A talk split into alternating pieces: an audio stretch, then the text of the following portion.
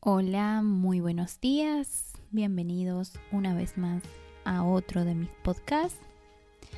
Y hoy quiero hablarles de una persona muy importante para mi vida.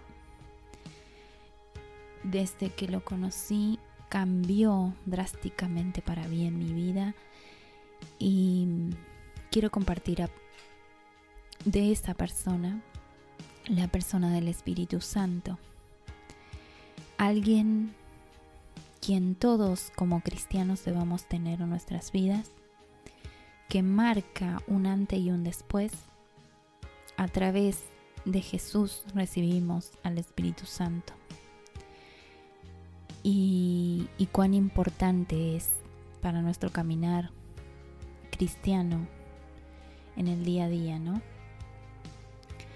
Así que les quiero compartir del Espíritu Santo el Espíritu Santo es la tercera persona de la Trinidad.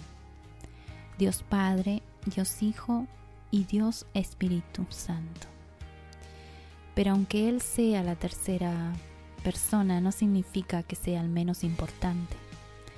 Debemos conocerlo para sentir su presencia, para escuchar su voz, para saber qué es lo que lo contricta Él es una persona y como tal se contricta. Eh, busqué el significado de contrictar y es entristecer o afligir.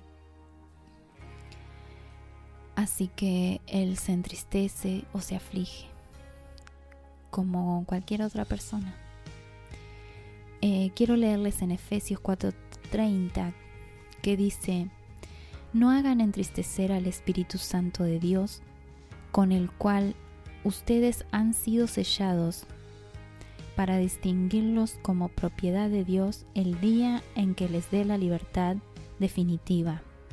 Fuimos comprados por Dios y sellados con su Espíritu Santo nuestras vidas. Amén.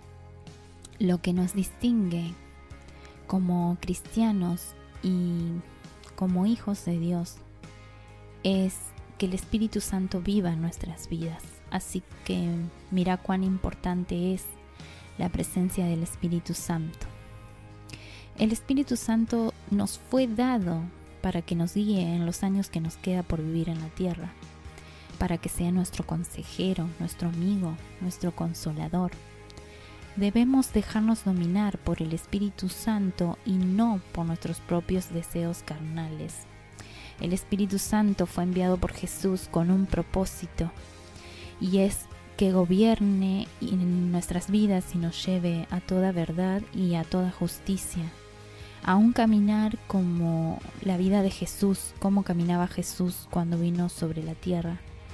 Eh, el Espíritu Santo se encarga de moldear a tal punto nuestro corazón que podamos caminar como Jesús lo hizo.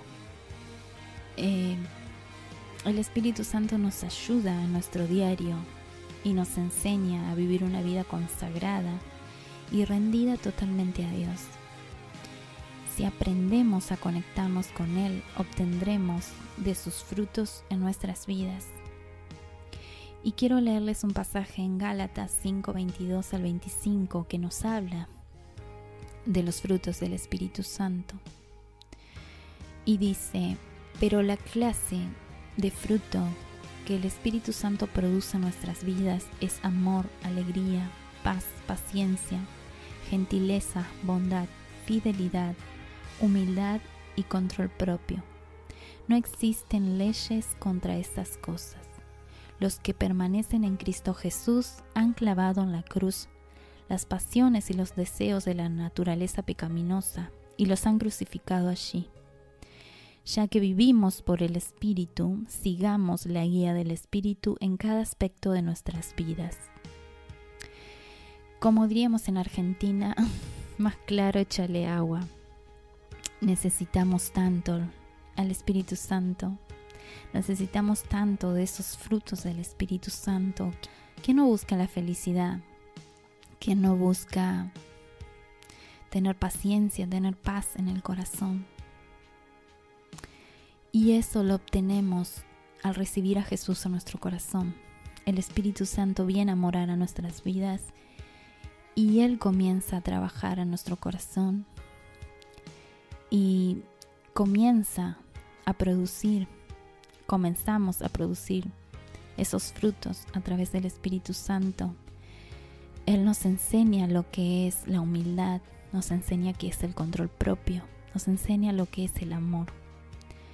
Aprendemos de Él y queremos más de Él porque eso nos hace bien, nos hace feliz, nos llena, nos llena de alegría, nos llena de gentileza.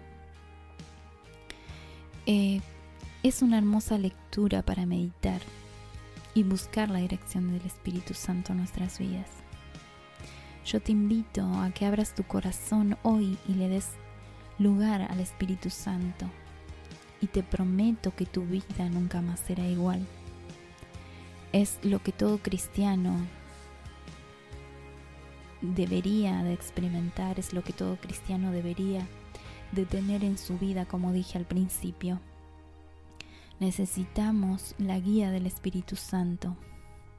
Necesitamos el amor que produce el Espíritu Santo en nuestras vidas. Necesitamos aprender a rendirnos a Dios y es solamente con la guía del Espíritu Santo. Él trae convicción a nuestro corazón de que realmente necesitamos y somos dependientes de Dios, que no podemos vivir sin Él, sin su ayuda, sin su protección, sin su compañía. Así que yo te invito a que hoy medites en esta palabra que te compartí y que en tu oración de hoy invites al Espíritu Santo venir a vivir a tu vida, a convivir dentro de ti. Que sean uno como Dios y Jesús son uno, ¿no? Como el Padre y el Hijo son uno, que tú y el Espíritu Santo lleguen a ser uno y que así podamos producir esos frutos que tanto anhelamos, que tanto necesitamos en nuestras vidas. Amén. Bendiciones.